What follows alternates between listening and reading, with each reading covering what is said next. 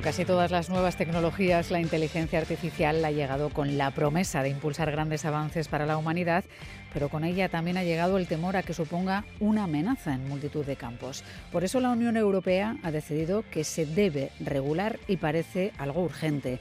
A finales del año pasado aprobó una ley para delinear el marco para su desarrollo con el objetivo de que sirva a los intereses de la ciudadanía, pero aún hay muchas dudas sobre su plena implementación prevista para 2026. ¿En qué consiste? Le traslado la pregunta a Sigor Aldama, periodista especializado en economía y nuevas realidades, a veces esas realidades con inteligencia artificial. Sigor Aldama, Gabón. Gabón, Miriam. ¿Qué tal? ¿Todo bien? Todo bien. Bueno, ¿cuáles son las principales líneas de la legislación que la Unión Europea tiene previsto implementar de aquí a 2026? Bueno, el, el, objetivo de la ley es muy claro, ¿no? El objetivo de la ley es conseguir que la inteligencia artificial esté a nuestro servicio y no esté trabajando en nuestra contra, ¿no? O sea, que se Parece protejan lógico, los intereses... pero por lo que sea no siempre pasa, ¿no?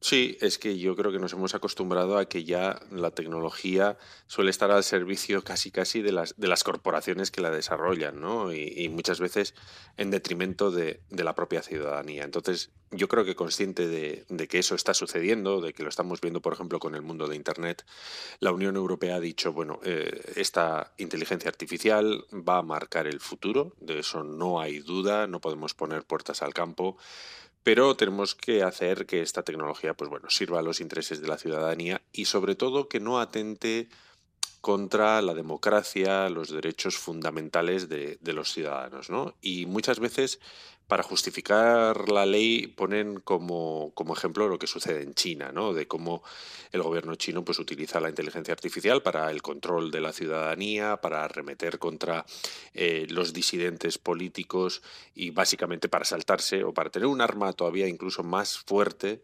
para saltarse lo que nosotros consideramos esos derechos fundamentales ¿no? y los valores democráticos que lógicamente en China pues no existen. Entonces, eh, la inteligencia artificial va a ser regulada, eh, vamos, la ley va a estar, va a entrar en vigor de forma paulatina hasta el año 2026 y lo que han decidido eh, los eurodiputados es de alguna forma clasificar las aplicaciones de inteligencia artificial por el riesgo que suponen para la sociedad. Eh, solo el 15% de estas aplicaciones, esto hay que decirlo, tienen algún tipo de riesgo, eh, han hecho una especie de pirámide, ¿no? En la base está el riesgo mínimo y en lo más alto está el riesgo inaceptable para la sociedad.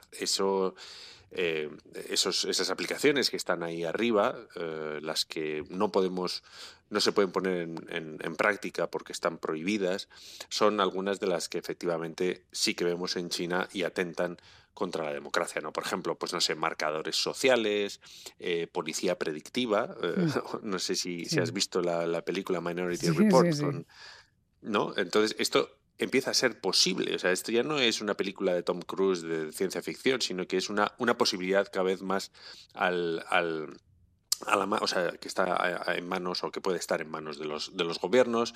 Eh, no sé, había eh, varios, varios ejemplos, como por ejemplo controlar las emociones en el eh, entorno laboral, ¿no? Pues para empezar a medir mejor la productividad de los, de los trabajadores, o incluso, pues bueno, ese rastreo indiscriminado de rostros, de eh, pues bueno, ya sabemos, todos estamos utilizando el reconocimiento facial en muchas ocasiones, pero eso plantea muchos riesgos, ¿no? Todo el uso de nuestros datos biométricos, pues puede ser utilizado por algoritmos y por sistemas de inteligencia artificial, pues para, para arremeter contra nuestros nuestros, intereses. Entonces, bueno, esas aplicaciones que tienen un riesgo pueden estar o bien prohibidas o, pueden eh, tener que pasar un proceso de, de, aprobación y de supervisión para que se garantice que, bueno, pues no atentan contra nuestros derechos y el hecho de que la Unión Europea se haya de alguna forma propuesto eh, proteger a la ciudadanía de esta tecnología eh, yo creo que marca un punto de inflexión en lo que luego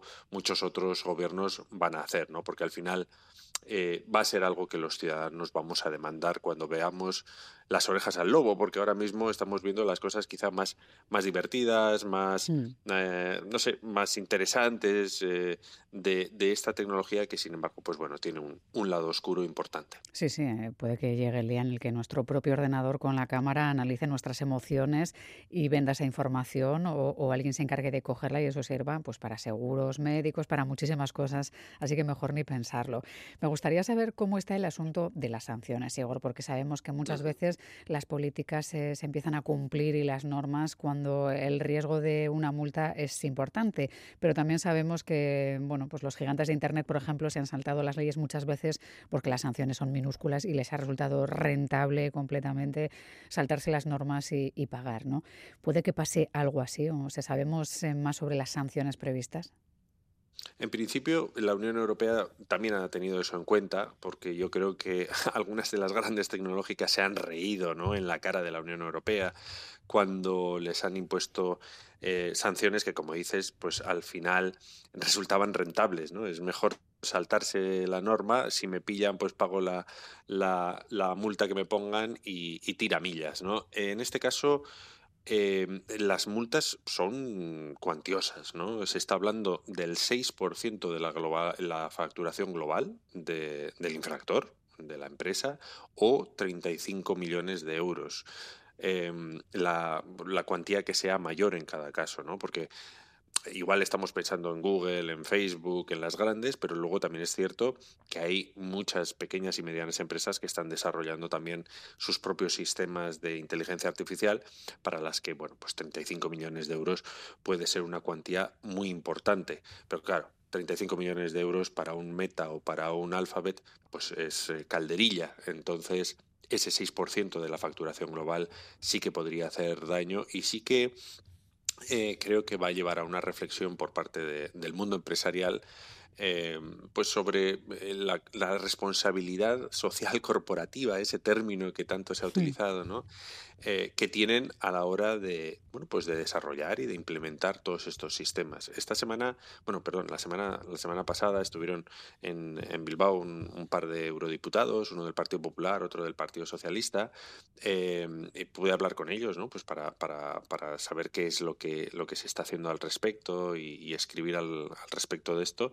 Y, claro, era, era evidente que hay mucha, o sea, que, están todos de acuerdo en estas necesidades, eh, independientemente de su, de su ideología, y yo creo que esto es, es bueno. ¿no? Eh, incluso ellos decían que las propias empresas son, son conscientes de que esta inteligencia artificial pues bueno, puede parecer un goloso mercado, pero también es una amenaza para, para ellas mismas, ¿no? Y que eh, la ley lo que permite es dar seguridad jurídica, eh, establecer un marco jurídico en el que todos eh, sepan qué es lo que se puede hacer y qué es lo que no se puede hacer, ¿no? Y eso, pues por lo menos dejaría o daría cierta seguridad a la hora de, de, desarrollar productos, pues porque, oye, pues mm, no sé, Meta, por ejemplo, puede estar pensando en desarrollar algo y no saber si eso eh, luego lo va a poder poner en, en, marcha o en práctica o no, ¿no? Uh -huh. Y entonces esto yo creo que lo va a dejar mucho más claro y va a ser positivo no solo para la ciudadanía, sino también para las propias empresas.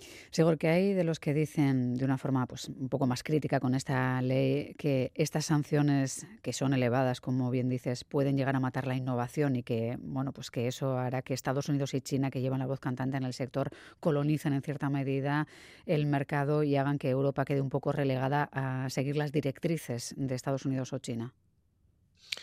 Yo creo que es una, realidad. Eh, esa posibilidad de que nos convirtamos en una colonia tecnológica de China y de Estados Unidos es algo que ya está sucediendo en gran medida pues porque no tenemos el músculo empresarial de esos dos gigantes nuestro tejido industrial es eh, sobre todo de pymes e incluso las grandes empresas de, de, los países europeos pues son pequeñas ¿no? si se comparan con, con, las de Estados Unidos o con las de China ¿no? que tienen ese músculo eh, y también quizá eh, menos miedo al fracaso no son posiblemente más audaces a la hora de, de experimentar eh, muchas veces también saltándose la ética, que también hay mm. que decirlo. ¿no? Yo recuerdo, por ejemplo, el científico chino que clonó seres humanos, eh, y ese era uno de los riesgos que muchos apuntaban en, referencia a China, ¿no? esa, esa falta de, ética a la hora de llevar la ciencia al límite. Es cierto eh, que muchos critican que Europa lo que mejor sabe hacer es regular, ¿no? poner leyes, poner barreras a, a esa innovación y que eso, pues bueno, de alguna forma puede, puede ser un lastre para las empresas que quieren ir más allá, probar. Eh, eh, bueno, habrá que verlo. Mm, de momento, lo cierto es que pintamos bastante poco en el, en el sector y eh, también creo que lo mismo que sucedió con la ley de protección de datos, que es un precedente que se pone en muchas ocasiones, luego ha sido replicada por, por, Estados Unidos e incluso por, por, la propia China. ¿no? Entonces, eh, en algún momento vamos a tener que, ver todos estos desarrollos tecnológicos que, se, que van rapidísimos, o sea, que, que avanzan eh, de una forma exponencial. Em, desde una perspectiva más humanista. Y eso yo creo que es algo en lo que eh, la Unión Europea puede llevar la voz cantante y me parece que puede ser incluso interesante para, para el propio desarrollo de la humanidad. Ya sé que suena un poco filosófico, un poco grandilocuente si quieres, pero eh, bueno, pues al final Europa podría jugar ese, ese papel y, marcar el camino del, del resto. Claro, también habría efectos secundarios o colaterales a esta nueva evolución, este nuevo paradigma, un informe de Ramstand avanza que la inteligencia artificial destruirá 400.000 empleos en España en la próxima década. ¿Cómo de preocupados tenemos que estar, Sigor? Debemos estar preocupados. Eh, de hecho, el, informe de Randstad eh, recoge que, se van a destruir dos millones de empleos en España en la próxima década, pero que se van a crear 1.600.000 empleos nuevos, empleos que todavía no existen. Y por lo tanto bueno pues el, saldo neto va a ser efectivamente el de esos 400.000 puestos de, trabajo menos. Eh, nos tiene que preocupar por no porque nos vayamos a quedar en paro, sino porque mm, esta, estas tecnologías lo que nos van a forzar es a tener una formación constante. Ya no, no vale con eh, pasar por la educación primaria, la secundaria, tener un título y ponerse a trabajar. Eh, bueno, eh, ponerse a trabajar va a ser una, una, nueva fase de nuestro aprendizaje, que va a tener que ser un, un aprendizaje constante, va a ser también, pues va a tener una mayor demanda, ¿no? va a demandar de nosotros mucho más esfuerzo, va a tener un problema con, sobre todo con, con el envejecimiento, ¿no? porque bueno, ya estamos viendo que muchas veces actualizar a, los trabajadores de mayor edad pues cuesta y, cada vez va a costar más. Eh, a nuestro favor puede jugar el hecho de que, bueno, pues cada vez eh, la natalidad está más baja, entonces se supone que en el futuro vamos a ser menos, con lo cual va a haber una menor demanda de empleo por parte de seres humanos y que la inteligencia artificial, la robótica, la automatización eh, pueden terminar supliendo esas, esas carencias. Yo, por ejemplo, lo he visto claramente en, Japón, que es una de las sociedades más envejecidas del mundo, donde, pues bueno, mucha gente de la tercera edad eh, suple la necesidad de compañía, la necesidad de cuidados con, robots. Esto, pues vale, nos puede parecer un poco triste, nos puede parecer distópico, pero yo creo que es hacia lo que, hacia lo que vamos, sobre todo en el, en el mundo desarrollado, pero también en el mundo en vías de desarrollo. Entonces, eh, hay una amenaza, es una, una, amenaza clara, sobre todo para quien se duerma en los laureles y, y no considere que tiene que seguir formándose constantemente, pero mm. también es una oportunidad para todos nosotros. Una amenaza doble, la de la inteligencia artificial mal controlada y la de la soledad, porque parece que vamos evolucionando también hacia ese futuro distópico de, personas solas que necesitan robots de compañía. Pero en fin, hablemos de otro efecto adverso antes de, de cerrar esta charla. Claro, como sucede con otras tecnologías, también hay quien teme que la IA abra aún más la brecha de la desigualdad esto entiendo que también es una posibilidad ¿no? a poner sobre la mesa. Sí, toda tecnología abre una, una, brecha entre la que entre la gente que o las empresas que la tienen y las que no. Y sobre todo cuando estamos hablando de una de una tecnología tan poderosa como la inteligencia artificial que va a tener un impacto enorme en la productividad, en la efectividad, eh, eh, va a ser clave, ¿no?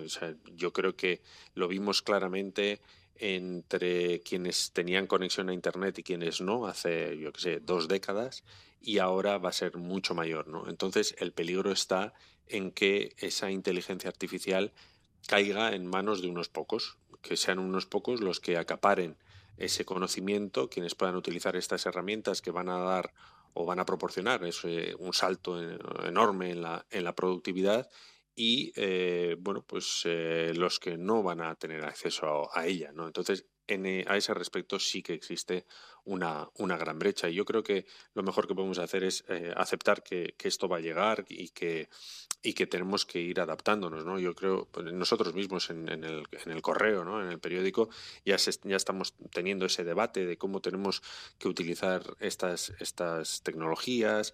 Estamos viendo, por ejemplo, yo que sé, imágenes creadas por inteligencia artificial, ¿no? Diferentes eh, cosas eh, que, que, van a ser interesantes para, para la profesión porque darles la espalda no va a servir de nada salvo para agrandar la brecha con, con, aquellos que sepan utilizar esas herramientas para, su, para sus bueno, intereses.